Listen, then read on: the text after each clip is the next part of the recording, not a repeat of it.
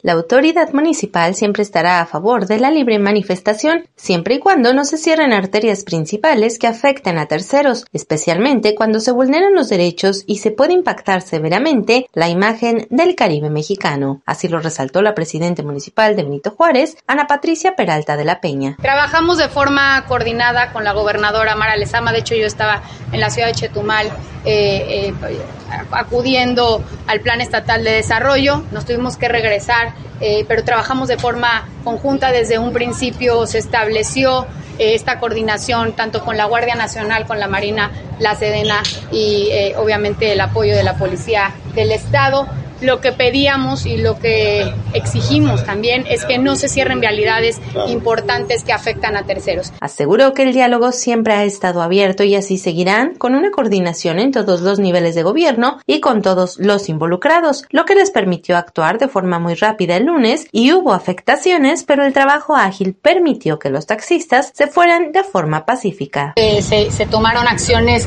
eh, prontas y bueno, eh, estoy segura que no va a haber más este tipo de situaciones porque sabemos que nos afecta a todos y también a ellos. Lo que sigue, dijo, es que el Congreso realice las adecuaciones pertinentes al reglamento para tener una regulación a estas plataformas de servicio de transporte. Para Notifórmula AM, Leslie Gordillo, y recuerda, si te enteraste, seguro fue con nosotros.